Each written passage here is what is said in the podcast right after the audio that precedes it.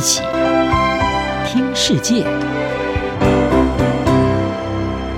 欢迎来到一起听世界，请听一下中央广播电台的国际专题报道。今天的国际专题要为您报道的是人类隐形危机，无所不在的微塑胶。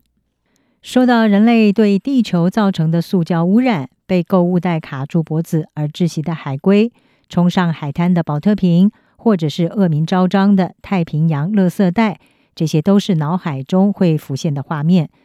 人类每一年制造出的数百万吨塑料产品，大多数是来自化石燃料，它们进入环境之后，逐渐的降解，成为更小的碎片。最终消失在肉眼之中，而成为另外一种新形态的微塑胶污染。微塑胶也称为塑胶微粒，有的是塑胶制品的颗粒原料，也有些是因为暴露在风、海浪和紫外线之下而分解变形的塑胶碎片。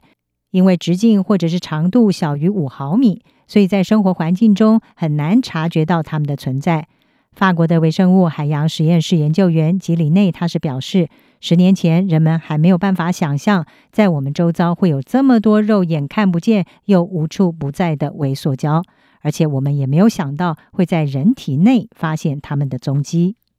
如今已经有越来越多的科学研究，在部分人体器官当中检测到微塑胶的存在，包括肺脏、脾脏、肾脏，甚至还有胎盘里面。而人们在呼吸的时候，也会吸进空气当中这些微粒，特别是来自合成服装的超细纤维。英国赫尔约克医学院的专家萨多夫斯基他是说：“我们知道空气中有微塑胶，知道它就在我们身边。”萨多夫斯基带领的团队在活人的肺部组织当中发现了聚丙烯，也就是 PP，还有聚对苯二甲酸乙二醇酯，也就是 PET。这些呢，都是塑胶包装和保特瓶常见的原料。他表示，让研究人员大感惊讶的是，微塑胶深入肺部的程度，还有这些微粒的大小。他们原本以为这些微粒在进入肺部气管之前就会被过滤掉，或者是卡住。二零二一年，研究人员在母体还有胎儿的胎盘当中发现了微塑胶，并且对胎儿发展可能因此受到影响是深表关切。而在今年三月的另外一项研究，科学家首次的在人体血液当中检测到 PET 的足迹。虽然部分专家认为志愿者的样本很少，要做出结论还为之过早。不过人们忧心，如果塑料出现在血液当中，就可能会被输送到所有的器官。而其中一种假设是，微塑胶可能会导致某些削弱人体健康的并发症状。不过，感到忧心和已经证实的风险终究是不同的。荷兰瓦赫宁罕大学他的教授科尔曼斯就说：“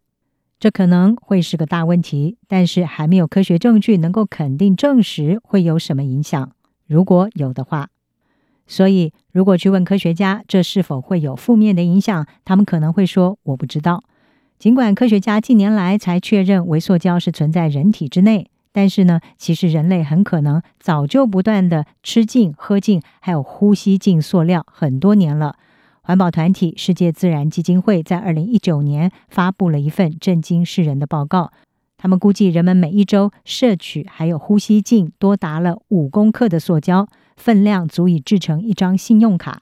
根据法新社的报道，二零一九年使用的塑胶量大约有四点六亿吨，是先前二十年的两倍。而且只有不到百分之十被回收使用。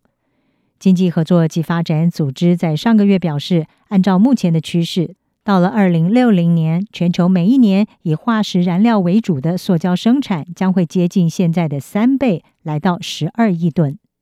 其实不只是人类，微塑胶对于动物的危害也是让人担忧。研究发现，在这些材料当中所发现的一系列化学物质，包括染料、安定剂和阻燃剂。会对生长、新陈代谢、血糖、血压，甚至生殖造成影响，甚至是连在北极冰层还有最深海沟当中的鱼类体内都可以发现到塑胶微粒。估计每一年会造成一百万多只的海鸟，还有超过十万头海洋哺乳动物的死亡。所以，即便尚未针对人体的危害进行研究，但是微塑胶的影响不容忽视。重要的是，人类是没有办法停止呼吸的，所以就算改变饮食习惯，还是会吸入这些微粒，毕竟它们已经无处不在，而且防不胜防。以上专题由吴宁康编撰，海青青播报，谢谢您的收听。